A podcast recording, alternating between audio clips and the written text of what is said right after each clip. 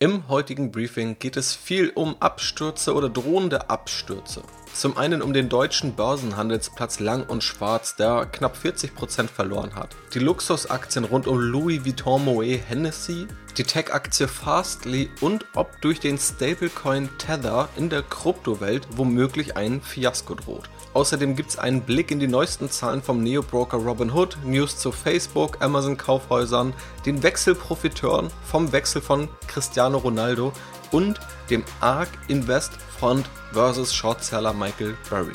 Also viel Spaß!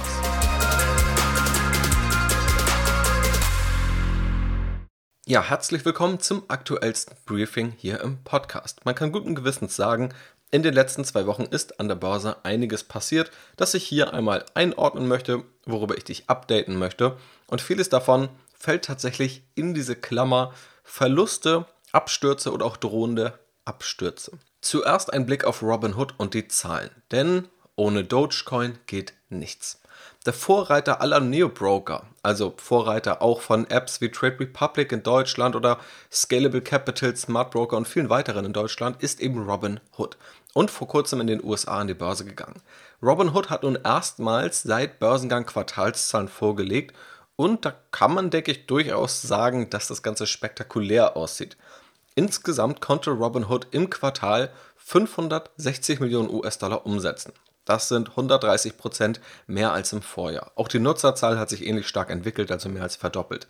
Es steht allerdings auch noch ein hoher Verlust zu Buche von etwa 460 Millionen US-Dollar. Und dann wird es noch spannender. Neben diesem hohen Wachstum, aber auch diesem hohen Verlust, werden 41 Prozent der Umsätze durch den Handel von Kryptowährungen erzielt.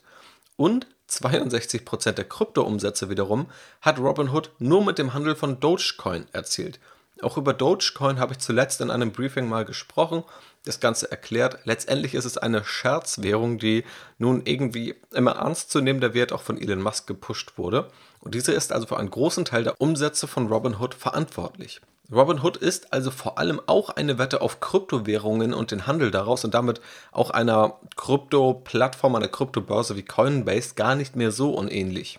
Schaut man dazu auch auf die Nettoumsätze aus Transaktionsgebühren, das ist das Segment, das etwa 80% des Gesamtumsatzes von Robinhood ausmacht. Da lagen Kryptowährungen im letzten Quartal sogar mit 52% Umsatzanteil vorne. Danach kamen Optionen mit 37% und erst danach Aktien mit 12% Umsatzanteil am Transaktionsumsatz.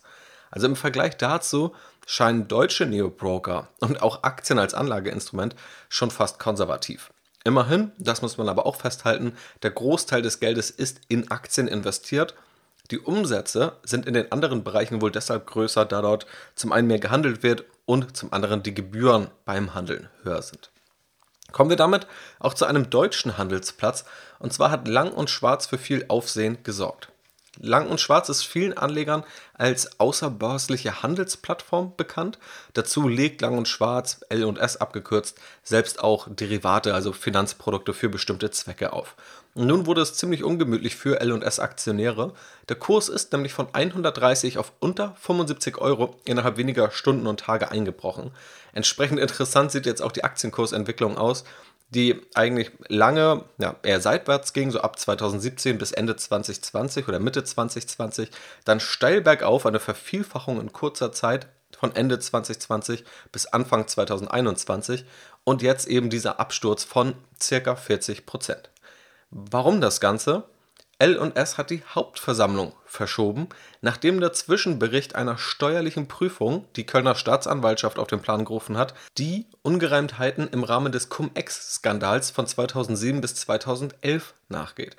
Es scheint also so zu sein, als könnte L&S da irgendwie mit drin gesteckt haben, wo es zu mehrfachen Erstattungen von Kapitalertragssteuer kam. Der Vorstand hat jetzt eine Rückstellung in Höhe von 45 Millionen Euro gebildet. Vor allem besteht jetzt also Unsicherheit eine verschobene Hauptversammlung, Ermittlungen, drohende Verluste, Rückstellungen und nach dem Wirecard-Fiasko sicherlich auch die Sorge, dass die Verluste höher sind als am Anfang bekannt. Auch wenn man das natürlich nicht genau wissen kann. Die Sorge und die Unsicherheit besteht aber. Es gibt einen Mann, der keine Sorgen und keine Unsicherheit zu kennen scheint, und das ist Elon Musk. Und Elon Musk ist natürlich der Tesla-Gründer. Tesla hat jetzt den AI Day, also den KI-Tag, den Künstliche Intelligenz-Tag abgehalten, auf dem es Fortschritte auf dem Gebiet der künstlichen Intelligenz vorstellt. Und das meistdiskutierte Thema war diesmal der Tesla-Bot. Ein Roboter, der Menschen langweilige, gefährliche oder wiederkehrende Aufgaben abnehmen soll und hat erstmal die Gestalt eines Menschen, ist knapp 1,80 groß. Tesla baut dabei auf Prinzipien, die auch beim Auto schon umgesetzt wurden, also Kameras, Computer und eben Algorithmen, also künstliche Intelligenz, die hier Hand in Hand arbeiten. Und der große Nutzen soll laut Elon Musk dadurch entstehen, dass so auf den Fachkräftemangel in der Welt reagiert werden kann. Tesla hört also nicht auf, weitere Geschäftsbereiche neben der Automobilindustrie in Angriff zu nehmen. Das Potenzial für den Markt automatisierter Roboter ist sicherlich riesig. Wann dieser entsteht und ob Tesla dabei eine Rolle spielt, wird eine spannende Frage bleiben.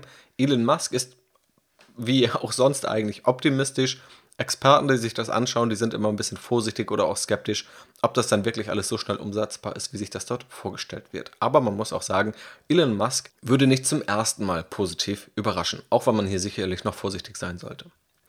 Ein Blick auf die Luxusaktien hat außerdem verwundert in den letzten Wochen, denn eigentlich sehr stark gelaufene Unternehmen und Aktien haben etwas verloren. Exemplarisch die Luxusaktie im Deutschen LVMH, ausgeschrieben dann Louis Vuitton Moet Hennessy, also ein Luxusimperium aus unterschiedlichsten Marken, ist jahrelang wie an der Schnur gezogen gestiegen und nun gab es einen ziemlich kurzfristigen Rücksatz. Die Aktie verlor in den Tagen ab dem 13. August fast 15% an Wert.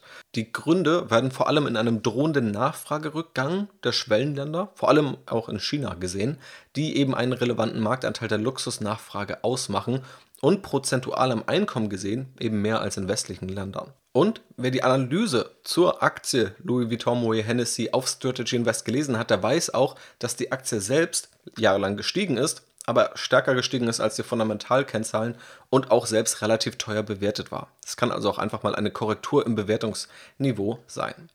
Außerdem noch vier News aus der Wirtschafts- und Börsenwelt. Facebook hat zuletzt eine Klage der FTC in den USA abgewehrt, nun startet diese aber einen neuen Anlauf. Der Vorwurf, Facebook würde aufgrund mangelnder eigener Innovation Konkurrenten aufgekauft und beerdigt haben. So ist es wortwörtlich übersetzt. Es ist hier die Rede vom illegalen Buy or Bury Scheme. Außerdem wurde berichtet, dass Amazon wohl Kaufhäuser kaufen oder auch bauen will. Erstmal nur ein paar in den USA. Die Gründe dafür sind nicht ganz klar. Es sollen wohl Retouren dort abgewickelt werden können, Waren gekauft werden können und womöglich hilft es Amazon auch in der Logistik. Klassische Verkaufswarenhäusern in der Masse würden mich aber tatsächlich bei Amazon wundern. Außerdem ist Cristiano Ronaldo, einer der besten Fußballer der Welt, mehrfacher Weltfußballer, zu Manchester United gewechselt. Relativ überraschend für viele Beobachter. Und wer freut sich jetzt darüber, neben den ja, Clubs, die jetzt entweder Geld bekommen oder vielleicht Cristiano Ronaldo selbst oder die Fans. Auch nicht nur die Aktionäre von Manchester United, sondern auch der Trikotsponsor, der für die Rechte etwa 50 Millionen Euro gezahlt hat. Und das ist das deutsche Softwareunternehmen Teamviewer. Auch Teamviewer war in der Analyse bei Strategy Invest und nach dieser Verkündung hat tatsächlich die Teamviewer-Aktie einige Prozent dazu gewonnen. Damals waren die Aktionäre eher nicht so erfreut über diesen Deal, der da doch etwas teuer erschien, aber vielleicht konnte das nun etwas ausgeglichen werden. Außerdem wettet Michael Burry, der berüchtigte Shortseller, der auch die Finanzkrise vorhergesehen hat, gegen den ARK Invest Fund und Cathy Wood. Auch dieser ARK Invest Fund ist ein Technologiefonds, der vor allem so auf exponentielle Technologien setzt, sehr stark gestiegen ist über die letzten Jahre und auch immer mal wieder Kontroversen auslöst. Auch hier im Podcast habe ich schon über diesen Fonds genauer gesprochen. Und dieser Michael Burry, der geht nun eben weiterhin Shortwetten einsetzt, also auf fallende Kurse, hat zuletzt gegen Tesla gewettet, auch das war im Briefing, und wettet nun eben auch gegen Cathy Wood und ihre ARK Invest Fonds oder ihren Hauptfonds. Er hält das Portfolio, das vor allem aus stark gestiegenen Tech-Aktien besteht, aktuell eben für überbewertet. Außerdem die Zahl des Tages, um vielleicht mal etwas zu zeigen, abseits dieser Absturzgeschichten, und das ist 22 Prozent. Denn um genau diesen Betrag ist der SP 500 in diesem Jahr bisher gestiegen. Im Vergleich zur Niedrigzinspolitik sicherlich eine sehr, sehr gute Rendite und auch deutlich überdurchschnittlich natürlich im langfristigen Vergleich zu den Aktienmärkten. Nun einmal ein kurzer Blick auf eine Aktie, und zwar die Fastly-Aktie. Fastly selbst ist im November 2020 auf Strategy Invest in meiner Analyse gelandet. Damals habe ich unter anderem geschrieben, Fastly ist ein Cloud Computing Anbieter. Angeboten wird ein Content Delivery Network, ein CDN, das unter anderem schnelle Ladezeiten für Internetdienste sicherstellt, Sicherheitsdienste sowie Video- und Streamingdienste. Fastly zeigt sich enorm robust, auch wenn es zuletzt kleine Schwächen im Wachstum gab. Jedes Jahr zahlen bestehende Kunden mehr an Fastly, der Umsatz wächst noch immer mit über 40% pro Jahr und 99% der Kunden bleiben es auch nach einem Jahr noch. Die wichtigsten Kennzahlen sind also enorm vielversprechend. Zitat Ende.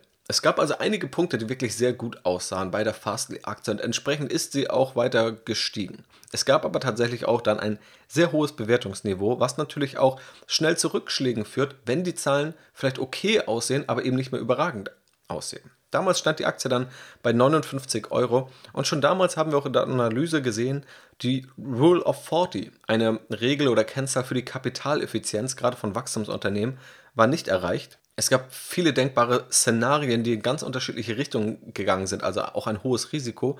Die Bewertung war wie erwähnt recht hoch. Dazu kam auch eine Wachstumswarnung, die kurzfristig veröffentlicht wurde, und ein CEO-Wechsel. Heute kostet eine Aktie noch 37 Euro. Der Kurs hat also im Vergleich zum Analysezeitpunkt mehr als ein Drittel verloren und war da schon etwa 40 Prozent von dem vorherigen Hoch gefallen. Wie konnte das jetzt passieren? Mehrere Gründe. Erstens, das Vorjahresquartal war ein positiver Ausreißer nach oben, entsprechend schwerer hatte es das letzte Quartal damit mitzuhalten.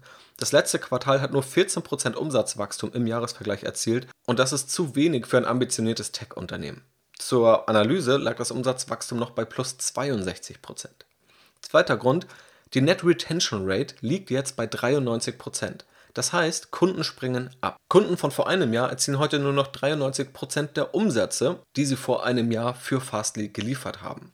Zum Analysezeitpunkt lag diese Net Retention Rate noch bei 122% und auch die Kundenzahl ist rückläufig im Quartalsvergleich von 2580 auf 2460 Kunden. Und der dritte Grund, die Bruttomarge ist ebenfalls gesunken von 62 auf 58% und der operative Verlust ist damit einhergehend auch gestiegen. Nun kann man natürlich noch tiefer reingehen. Warum ist der Umsatz auch so stark zurückgegangen? Zum einen, weil es ein gewisses Klumpenrisiko gab. Ein großer Kunde vor einem Jahr war TikTok, die Social-Media-Plattform, die nicht mehr Kunde ist. Also da ist einfach viel Traffic, viel Umsatz weggefallen. Und tatsächlich, Fastly hatte einen Ausfall von wenigen Stunden an einem Tag vor wenigen Monaten, der sich bei vielen Kunden bemerkbar gemacht hat, unter anderem bei Twitch, also dem Streamingdienst von Amazon. Und wenn da ein paar Stunden die Webseite nicht funktioniert, dann bedeutet das wirklich viel Umsatz. Und nun scheinen auch Kunden abgesprungen zu sein oder womöglich noch abzuspringen. Wenn eben Jahresverträge abgeschlossen wurden, dann dauert das eine Weile. Unter anderem soll aber auch ein Top-10-Kunde abgesprungen sein. Und da kann man nun drüber streiten, ob sowas vorhersehbar ist oder nicht. In jedem Fall zeigt es aber ein Risiko bei einem solchen Geschäftsmodell. Ist Fastly jetzt günstig bewertet nach diesem ganzen Kursverlust? Auf den ersten Blick in meinen Augen eher nicht. Das Kurs-Umsatz-Verhältnis ist mit 15 immer noch recht hoch und dafür sehen die fundamentalen Kennzahlen nur mäßig aus und haben auch einige Warnzeichen. So viel zu Fastly. Aber apropos Warnzeichen. Droht vielleicht ein Krypto-Fiasko? Darüber schreibt zuletzt unter anderem die Wirtschaftswoche als auch die Kapital. Das heißt, das ist gerade ein viel diskutiertes Thema und ich möchte hier einmal die wichtigsten Fakten zusammenfassen. Es geht nämlich um Tether, den Stablecoin Tether. Denn es gibt eine Sorge in der Finanzwelt. Ist der Stablecoin Tether mit dem Kürzel USDT, der einen Großteil der Kaufwährung für Bitcoin darstellt, womöglich auf Betrug aufgebaut worden? In diese Richtung gehen seit Jahren aber gerade aktuell auch wieder Untersuchungen in den USA.